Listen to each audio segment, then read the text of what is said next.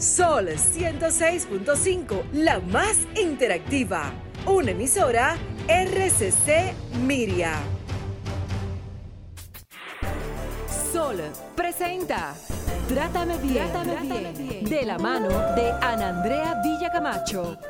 Trátame bien, trátame, bien, porque ya basta de silencios que duelen y matan. Trátame bien.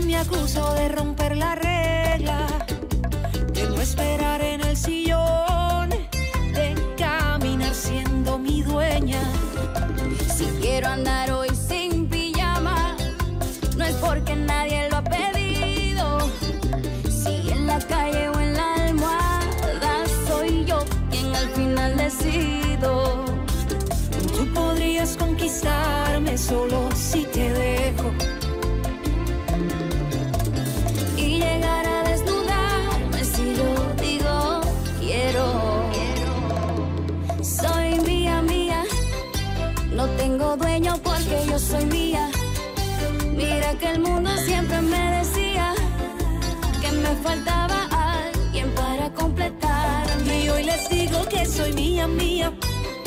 Y si alguien llega a iluminar mis días, que sepa que la luz ya aparecía. Nadie vino a salvarme, solo a acompañarme. Si no me acuerdo qué pasó. Buenas, buenas. Aquí estamos, esto es Trátame Bien y estamos en Sol 106.5 FM, la más interactiva. Para esta servidora, Ana Andrea Villa Camacho, es un honor que cada sábado me permitas entrar a tu vida a través de este programa que está hecho con mucho respeto, una producción hecha con mucho amor hacia ti, para que todos y todas podamos aprender a convivir y amar de una manera pues muy positiva. La producción de este programa es de Jennifer Peguero y en los controles está el señor Humberto. Hoy pues vamos a hablar de un tema que llegó a esta, a- hasta, hasta este día producto de una sugerencia de mi querida y admirada Susi Pola y que en esta semana lo puso en la palestra una vez yo estaba en el sol de la mañana, José La Luz. Canciones que nos maltratan y el costo de la violencia es lo que vamos a tratar en el día de hoy. Pero antes quiero decirle a ustedes que para conectarse con nosotros, nuestras frecuencias son 106.5 FM para Higüey y Santo Domingo, 92.1 FM en el Cibao.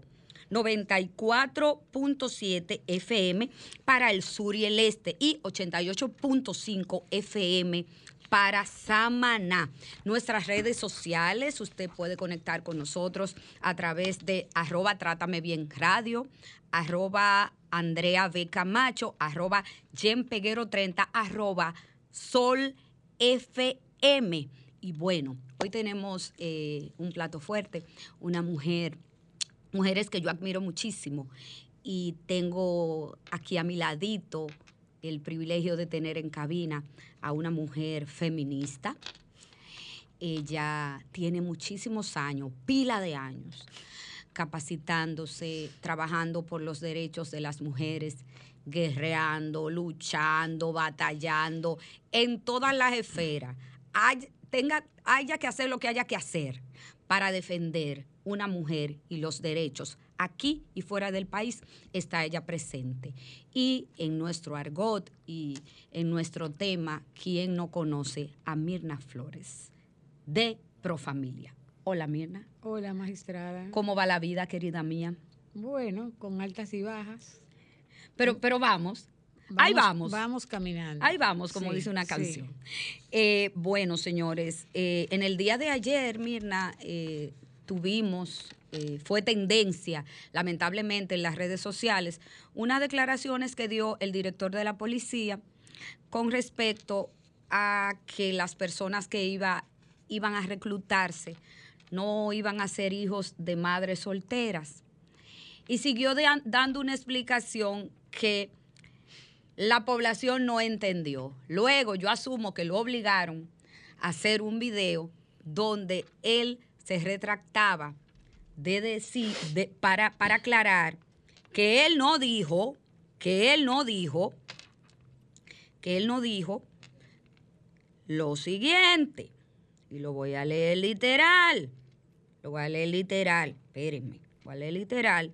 Director de la policía dice, no reclutarán agentes criados por madres solteras. Pero hay una cosa, que en este país, ¿qué por ciento de hogares están compuestos, Mirnas, por madres solteras? Bueno, eh, la jefatura de hogar femenina en República Dominicana es más del 40%. Oh, oh, wow. Más del 40%.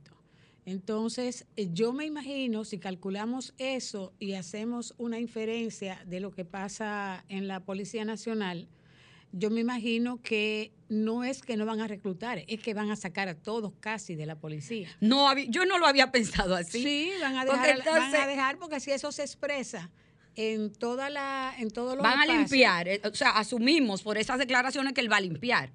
Bueno, entonces Va a eh, barrer. Me parece que es eh, eh, un irrespeto muy grande a la mujer dominicana, un irrespeto eh, en grado extremo y tengo la sospecha que él no estimó, no calculó la dimensión de lo que significaba para nosotras su declaración, porque nos sentimos ofendidas, porque estamos hablando de madres solteras, pero ¿y las que estamos divorciadas? Ajá. La que estamos divorciadas. presente. Presente también. Pero, pero fíjate, sigo diciendo, nosotros no vamos a captar de ahora en adelante hijos de papá y mamá que esté, vamos a captar de ahora en adelante hijos de papá y mamá que estén vivos.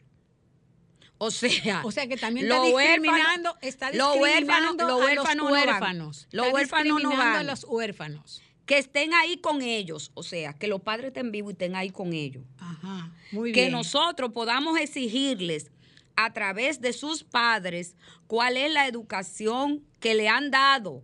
O sea, los padres van entonces a tener que responder.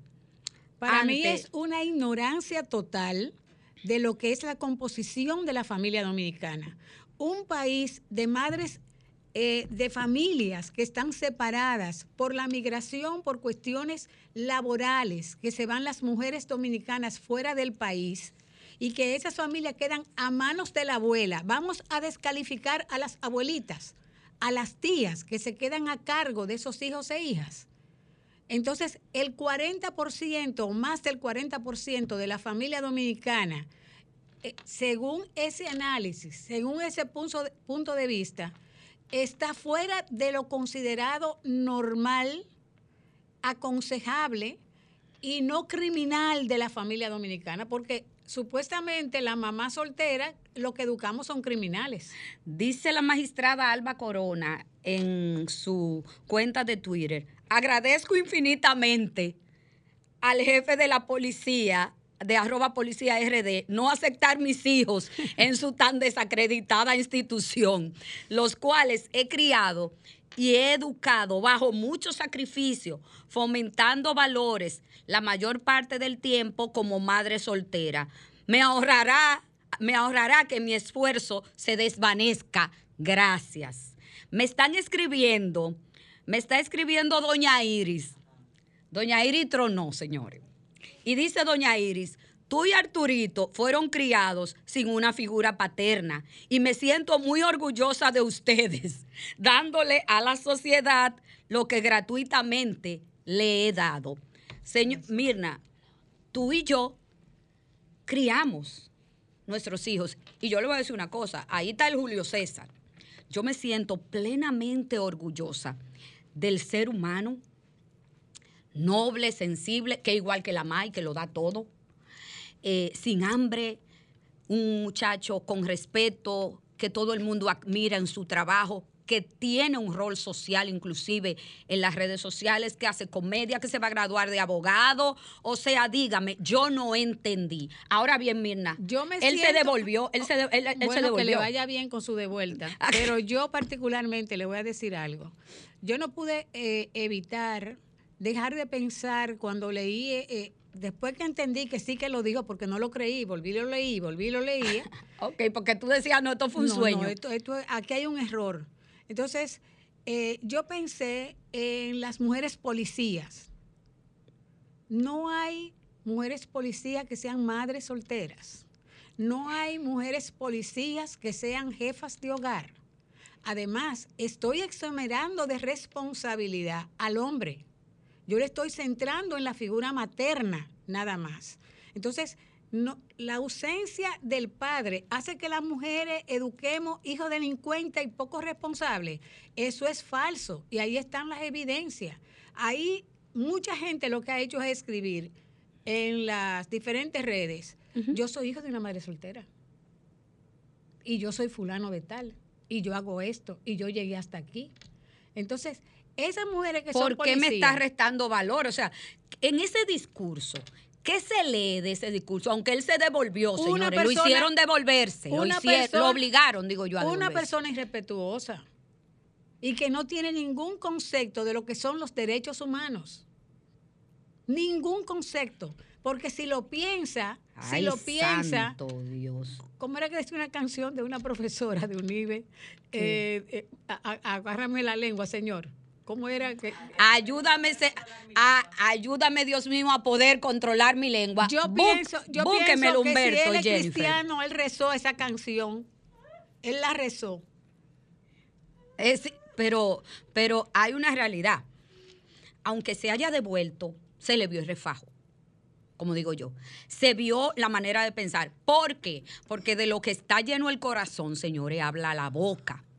Entonces yo pregunto, ¿Y cómo? Pero, pero, pero tú me puedes explicar a mí. Yo lamentablemente, yo, alguien me dijo que me quiere mucho, ay, no lo acabe. Ay, no lo acabe. Yo dije, señores, no, porque espérense, el irrespeto a las mujeres debe tener una cuota de límite. Yo no sé si él tiene asesor. Yo no sé quién que le maneja. Si lo tiene, no lo escucha. Yo no sé quién es que le maneja a él el tema de, su imagen pública, pero yo creo que el Estado dominicano de mantenerlo ahí va a tener que hacer un esfuerzo extraordinario. Yo no sé a quién contratar para que esto se revierta positivo a favor de él, porque ya mi amor, el daño está hecho. Viene. ayúdame Dios mío a poder controlar mi lengua. Ay, ayúdame Dios mío a poder controlar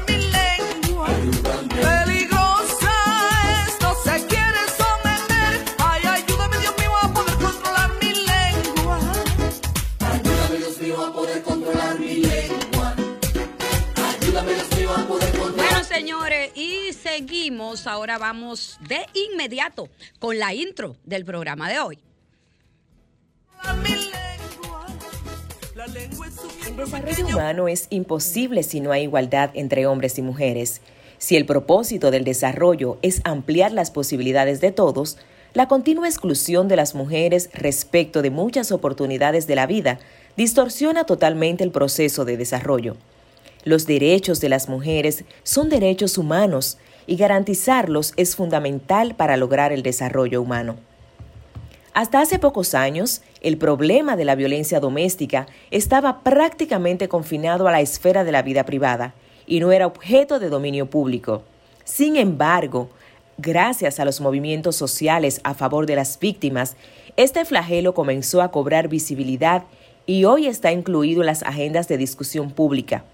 Es un tema que preocupa a diferentes grupos, gobiernos, organizaciones de derechos humanos, agencias de desarrollo internacional. La Organización Panamericana de la Salud reconoce que la violencia contra la mujer es un problema mundial que ha cobrado tal magnitud que requiere una respuesta coordinada de la sociedad civil, los gobiernos y los organismos internacionales. La violencia contra la mujer viola varios derechos humanos, entre los que se le incluyen el derecho a la vida, el derecho a la libertad y seguridad de la persona, el derecho a la protección igual bajo la ley, el derecho de no someterse a la tortura u otro tratamiento o castigo cruel, inhumano o degradante, el derecho al nivel más alcanzable de bienestar físico y mental, el derecho a la igualdad, el derecho de ser libre de todas formas de discriminación, el derecho a vivir libre de violencia.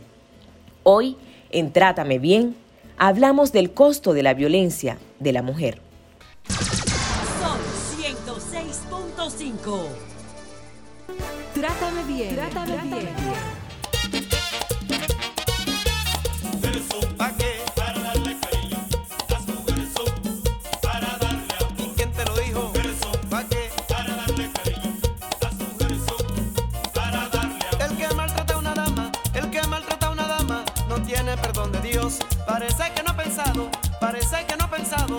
una mujer lo parió.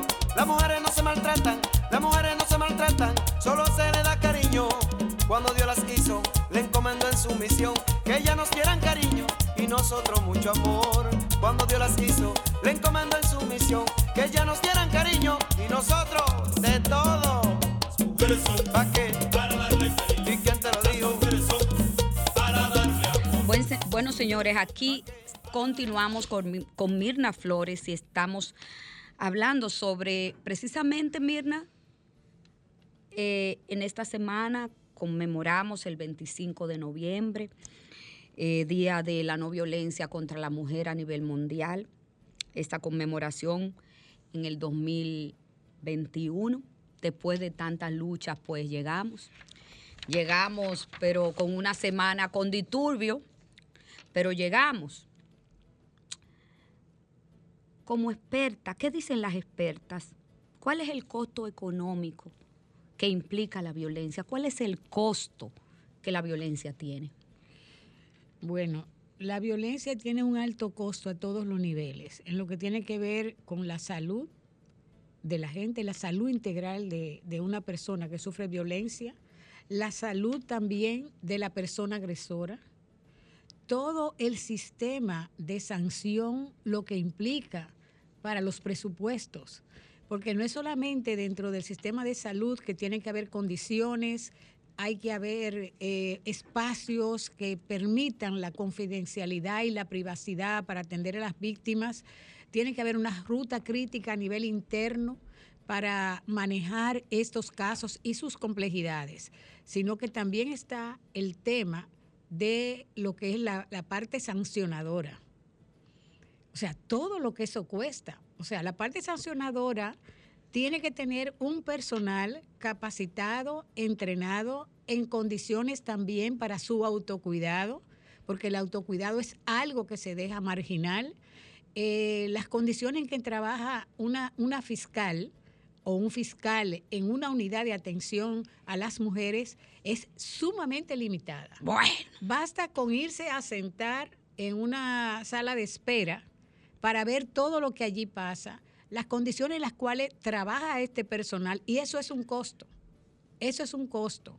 Las condiciones de inseguridad en que se transportan, pero también eso pasa con el sector salud, eso pasa con el sector educación. Nosotros tenemos una agenda pendiente muy fuerte en República Dominicana con el tema de la educación y es la educación integral en sexualidad. Se ha establecido por la UNESCO que la educación integral en sexualidad eh, reduce la violencia contra las mujeres y las niñas y los niños que también son afectados por- directamente. por, claro. esa violencia que sufrimos las mamás, las tías, las hermanitas, también ellos las reciben, las reciben como testigos, pero también como víctimas. Es una extensión. A veces el niño es golpeado por el padre porque quiere golpear a la mujer. O sea, a veces uno dice, esa galleta era para mí, pero le cayó a mi hijo. O sea, las madres sabemos. O le cayó a la pared. Nosotras sabemos para dónde, a dónde iba ese golpe que, se- que le es infringido al niño. Entonces, La educación integral en sexualidad favorece eso, permite que las familias también se eduquen eh, y que haya rela- relaciones armoniosas entre niños y niñas, independientemente de que la mamá sea soltera. En conclusión, la violencia es cara. Carísima. El machismo tiene un costo muy Carísima. elevado. La educación cuesta y hay que formar a la gente, hay que tener instalaciones seguras, hay que tener cárceles para el elemento sancionador, hay que tener cárceles habilitadas. Esos hombres que están detenidos deben ser atendidos también, porque en algún momento vuelven a la sociedad y si no hay un trabajo eh, eh, de apoyo emocional donde ellos desmonten masculinidades violentas, van a repetir el esquema por el cual estuvieron detenidos ahí en, No, pero, en- en pero, las cárceles. Y pero- eso cuesta. Pero, pero yo te pongo un ejemplo. Yo recuerdo que una vez nosotros sometimos a un famoso artista que tenía ocho denuncias por violencia intrafamiliar en diferentes, eh, en diferentes ciudades. Entonces, evidentemente, eh, ahí también hay una inversión y un costo de la violencia, pero la violencia también le cuesta económicamente a la mujer. La mujer que a veces pierde eh, dentadura, que a veces producto de la violencia machista tiene inclusive La problemas auditivos. de la violencia. La movilidad, terminan perdiendo sus empleos, También. terminan perdiendo quizás oportunidades hasta de estudio, porque evidentemente con- cuando la violencia pega, pega y pega. Entonces, el costo es altísimo. Ya tú has dicho que también para el hombre tiene un costo. Claro. Porque a veces creemos que la violencia solo le cuesta a la mujer. Pero también el hombre que ejerce el maltrato es afectado también, es afectado emocionalmente y como bien tú dices, también de manera represiva, porque pierde su libertad, producto del delito que cometió. Obviamente, ahí está, por ejemplo, una secuela directa en el ámbito laboral y es el ausentismo presencial. Yo voy a la oficina como víctima o como victimario, yo no produzco lo mismo. Cuando yo vengo de un episodio de violencia de mi casa, yo no produzco ni hombre ni mujer. Producen de la misma manera. Entonces, hay un ausentismo presencial. Estoy ahí, pero no estoy.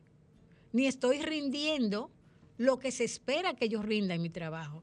No es lo mismo salir de la casa eh, tranquilo o tranquila, preparada para, para, para el trabajo, escuchando un poco de música, relajándose, que llegar a un trabajo producto de una discusión o de un golpe o de un golpe que tú has recibido, pero tienes que presentarte en el trabajo, si tú eres la que recibe el golpe. Pero el hombre también tiene que ir. Y no hay momento para relajarse y detener esa ira. Mirna, ¿y para el Estado? ¿Cuál es el costo que implica para el Estado? Porque yo, y, al igual que tú, he tenido que estar en países, en distintos países, como Guatemala, como Corea del Sur, como otros países que me ha tocado, México, en, en España también, con los mozos de escuadra, y he visto que las sociedades donde la violencia eh, es enfrentada desde el Estado. Hay cantidad, hay una inversión millonaria, una inversión millonaria del Estado hacia este fenómeno, hacia este fenómeno. Entonces, eh, eh, para el Estado, ¿cuál es el costo? Imagínese usted, doctora, vamos a los servicios de Te salud. supo. Los servicios de salud. Una persona que es víctima de una violación sexual por desconocidos, por extraños, que pueden ser más de uno, más de una persona. Esa persona necesariamente, compulsivamente, debe ser referida desde el Ministerio Público cuando una persona o la policía eh, pone una denuncia de que fue violada sexualmente, debe ser referida a servicios de salud. En estos servicios de salud tiene que verla una psicóloga, tiene que verla el médico o la médica, tienen que hacerle estudios, tienen que aplicarle una serie de, de profilaxis para que ella no contraiga el VIH, producto de la violación, para que no tr- contraiga infecciones de transmisión sexual, para que no se produzca un embarazo forzado producto de una violación sexual. Y todo eso cuesta. Toda esa cadena implica medicación, implica tratamiento, implica un tiempo, o sea, no es que yo fui, me atendieron y se resolvió el problema. Eso no termina ahí. Eso tiene que continuar. Y encima de eso hay todo un impacto en lo que son las relaciones interpersonales de esa persona que ha sido víctima de una violación sexual. Y todos los miedos que tiene a partir de ahí, toda la desconfianza, y esa persona hay que trabajar con ella y eso cuesta. Y- eso tiene un costo, trabajar con ella, porque eso no es, un, eh, no es un proceso que concluye. Ya te vi, te fuiste. No. Hay, un- una ruta, hay, hay un proceso, ruta, hay unos actores. exactamente. Y el costo emocional de la violencia machista, Mirna. Bueno. Ahí eh, sí, ahí. Bueno, compañera, eso es difícil, es difícil, porque a veces hasta mirarlo. Yo el otro día leía que una persona que hizo el papel eh, eh, en, una, en una serie de que fue violada por cuatro hombres Wow. y ella estuvo en tratamiento psicológico por actuarlo. La actuación de, ese, de esa violación No. ella estuvo en proceso psicológico y psiquiátrico. Entonces, imagínate vivirlo. vivirlo, Imagínate vivirlo. vivirlo.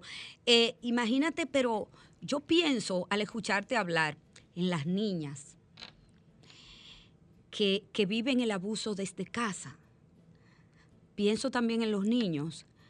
Pienso también en las propias mujeres que sabes que tienen que vivir el abuso y el acoso sexual, no solo en su propia casa, en su propia cama, sino también en el trabajo. Las estadísticas han cambiado. Claro que sí. Cuando uno ve los reportes de la Procuraduría, de las denuncias, siempre la violencia emo- emocional estaba en primer lugar, luego la física y luego la sexual. La sexual ha desplazado a la física.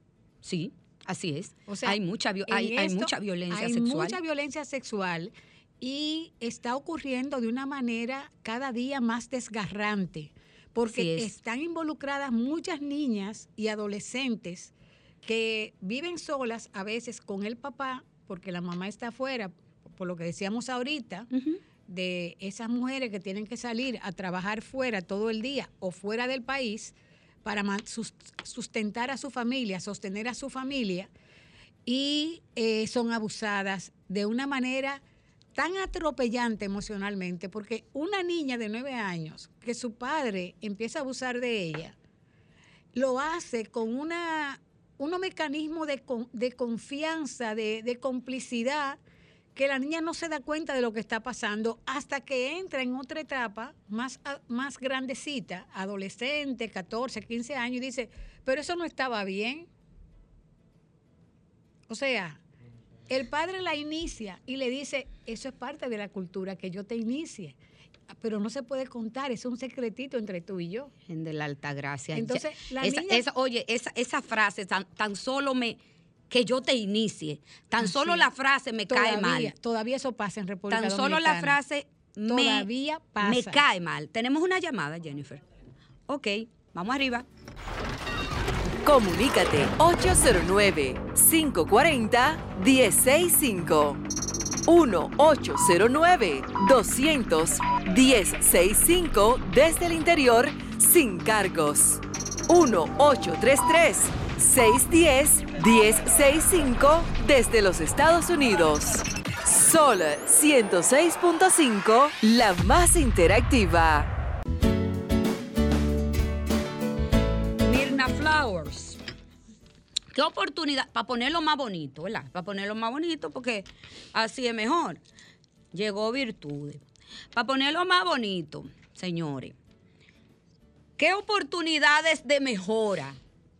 Mirna Flores, ¿qué oportunidades de mejora tú ves como experta, como luchadora, como guerrera de este tema?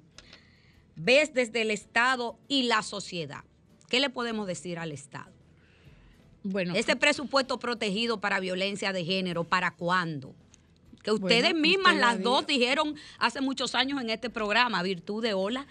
Virtudes de la Rosa, feminista. Yo, admiradora de ella, yo, personal, se acaba de unir a nuestro panel. Querida, How are you? Yo voy a responder rápidamente porque yo quiero escuchar la opinión de Virtudes y cómo se siente de, después de que las mujeres solteras, madres solteras, hemos Dios. sido, hemos sido Ay, criminalizadas. ay. Yo no me puedo ir, pero permíteme, déjame responder a la magistrada. Magistrada, yo siempre he dicho cuando vienen de, vienen de periodistas internacionales que quieren saber qué está pasando aquí, lo primero que yo digo como positivo, nosotros tenemos mucha gente comprometida trabajando en el gobierno. Mucha gente comprometida, que a veces uno hasta lo piensa dos veces antes de, de avanzar en las demandas y las protestas. Solamente por proteger la dignidad de esas mujeres que están ahí adentro, fajadas, y que no la confundan, no se malinterprete nuestras demandas y nuestras reclamaciones.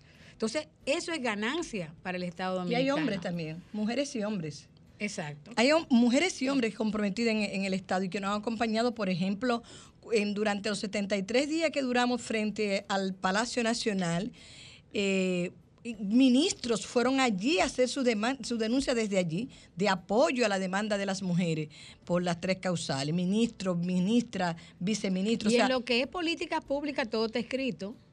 Aquí no hay que seguir inventando el agua tibia. lo que hay que aplicarla. Aquí, eso es lo que queremos, que lo apliquen y que de nuestros impuestos, de los que pagamos, los impuestos, sean la- eh, sustentadas, sostenidas las instituciones que trabajan para la prevención, atención y sanción de la violencia contra la mujer y las niñas. La, el, eh, lo cuarto para la persecución de la violencia de género, ¿para cuándo? No, pero Pregunto, hay- tiro nada más. hay gente que tiene fondos públicos, pero lo usa para construir yates. ¿Yates? Pero- Ay, que- que- Pero, yates, esta ha sido la semana de Con las mis noticias. impuestos, con mis Esta impuestos míos que de yo pago. Esas son la- las, esta es la semana de las noticias. Ay, a veces tú quieres santísimo. llevar una niña a un hogar de paso y no había dinero para trabajar con esas niñas, pero hay dinero para yates. Entonces, Pero eh, explícanos esa, porque, Porque yo, es que No, yo no entiendo. ¿Y quién fue que periódico. construyó Yate? Dios mío. ¿Y quién fue que construyó lean- Yate? Mira, ve, porque yo no Mira, realmente en nuestro país, eh, yo estoy muy preocupada. Sí. Ustedes dos mujeres que están acá, luchadoras de toda la vida en este tema, pero las señales que está dando, que están dando funcionarios de este gobierno, con referencia al tema de la mujer, de las- la, ciudadana que consideran que somos, si es que lleg- lleguen a pensarnos como ciudadanas. No somos ciudadanas, Virtudes. Bueno, Y no de segunda. Somos No, ciudadanas eh, de primera. para muchos funcionarios somos, somos como de quinta, si es que llegamos a ser ciudadanas. Porque mira, a mí me gustó mucho esta mañana y lo mandé por todos lados. Una persona que yo no lo conozco, pero él sacó un mensaje ahí con su ma- madre abrazada y decía, eh, con mi madre, solte- madre soltera, que por 20 años trabajó en una zona franca para hacerle el profesional que yo soy y que no tuviese que entrar a ser parte de la desprestigiada Policía Nacional. Ay, Dios mío. Ay, Y Michelito, con toda la razón del mundo. ¿Quién ha dicho? Pero ven acá, este señor no lee periódico, este señor se- lo pusieron como director de una institución y no sabe la cantidad de hogares dominicanos que tienen a una mujer como cabeza de familia. Pero él tiene dentro de las filas de la policía, como decía Mirna, también madres solteras. También. Él no se ha enterado. también eh, policías que dentro de, de- de las filas también han quedado huérfanos, porque también él dijo que los huérfanos tampoco. No van o sea, a tenían que, contratar tenían huérfanos. que tener los padres vivos. Yo quiero que- yo quisiera que él me a la dijera. policía. Julio, que ni me diga que quiere ser policía, que no me interesa. Yo, quier- yo quisiera que él me dijera quién le dio a él la potestad para decidir qué ciudadano puede o no optar por un, un puesto en el Estado dominicano. Pero él se devolvió. Eso es un derecho. Él se devolvió virtud del. Eh, no, él no se devolvió, él lo empujaron hacia atrás. Lo obligaron. Él lo, lo empujaron y yo le decía ayer a un amigo periodista que el discurso es la expresión del pensamiento. Y él expresó lo que él piensa sobre la mujer antes de sentarse en la silla. Cuando él lo nombraron, lo primero que él hizo fue destituir a las dos mujeres que, estaban- que tenían eh, puestos de toma de decisión e imagen de la policía, que además lo estaba haciendo muy bien, la primera mujer que lo, que lo estaba haciendo muy bien. Yo estoy seguro que si hubiese estado una relacionadora pública, él no pone ese huevo que puso ayer. Mi madre. Y no vale que, que él trate de, de echar hacia atrás. Ese error Ya. debería haberle costado el puesto. Tiene que tener consecuencias. Tiene que tener consecuencias. Nos faltó el respeto a todas las mujeres dominicanas, incluyendo las mujeres policías. Así Buena- es. Buenas tardes. Hola. Buenas tardes. ¿Cómo está? Pero su, su ex esposa es madre soltera, la primera esposa de él, entonces entiendo. La, la ex esposa de él es madre soltera. Claro. Claro, porque es, es esposa. Ima- imagínense ustedes. Buenas tardes. Hola. Buenas, Sol. Sí, estás en Trátame Bien en el aire. Ah, sí. Yo creo que no podemos ser severos con muchas cosas, y más cuando la persona se retracta de una forma como lo hizo. Lo que hay que eh, ver, que él se retractó de lo que dijo. A lo mejor el pensamiento, lo, lo que tenía en mente era este otro tipo de pensamiento, pero yo creo que no debemos satanizarlo ni, ni en, en aras de que se está tratando de hacer algo bien. Muchísimas gracias. Quien Que lo satanizó, quien Mirna. satanizó a las mujeres fue él.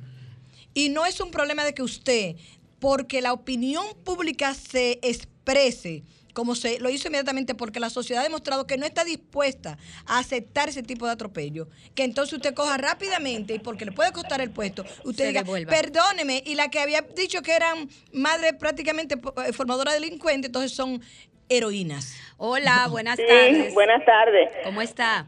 Bien, gracias. ¿Y ustedes? Ay, muy bien, gracias a Dios. Oiga. Bien y mejorando. Gracias a Dios. sí.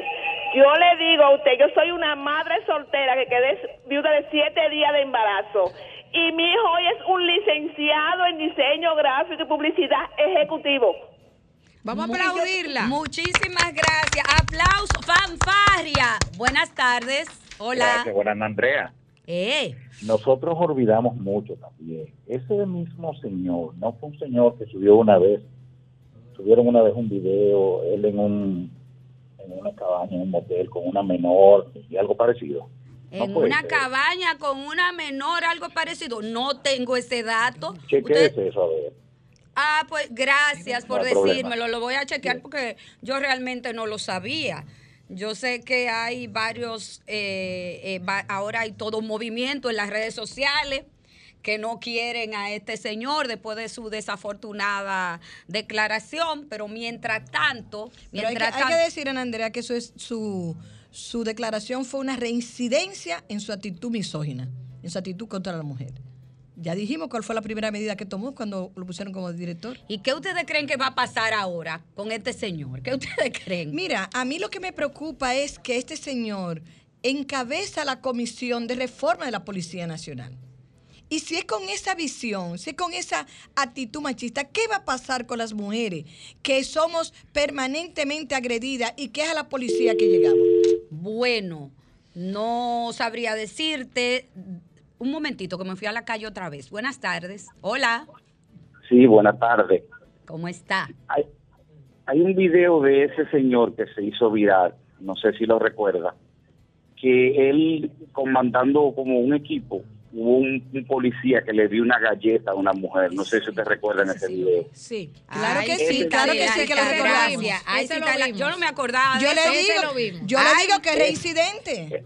Ese video que se hizo viral estaba ahí de frente cuando el militar le dio la galleta a la mujer y él no hizo nada. Ese es lo que es un discriminador de, la, de las mujeres. Ay, Dios Ese- mío, muchísimas gracias. Buenas tardes. Buenas tardes. Hola, ¿cómo está? Eh, me encanta su programa. Realmente aquí vivimos lloviendo sobre mojado. En realidad la policía de aquí lo que hay que coger como hacían con los civiles. Ajá. Lo desbarataban entero, lo machacaban y lo rehacen. Eso es lo que hay que hacer con la policía de aquí. Mi madre. Y ese es el director de la policía. ¿Qué nos espera a nosotros? Yo soy madre soltera y mi hija es ingeniero civil. Que Otro aplauso. Otra madre soltera que ha formado su hija. De mi team es usted. Sí, pues nosotros realmente lo que debemos de hacer es seguir preparándonos, que las mujeres algún día llegaremos a dirigir las tropas. Todas Muchísimas gracias. así Señores, mismo. voy a subir una foto mía de Julio César ahorita. Soy madre soltera. Me voy a comerciales, vuelvo de inmediato. Esto es Trátame Bien, quédate con nosotros.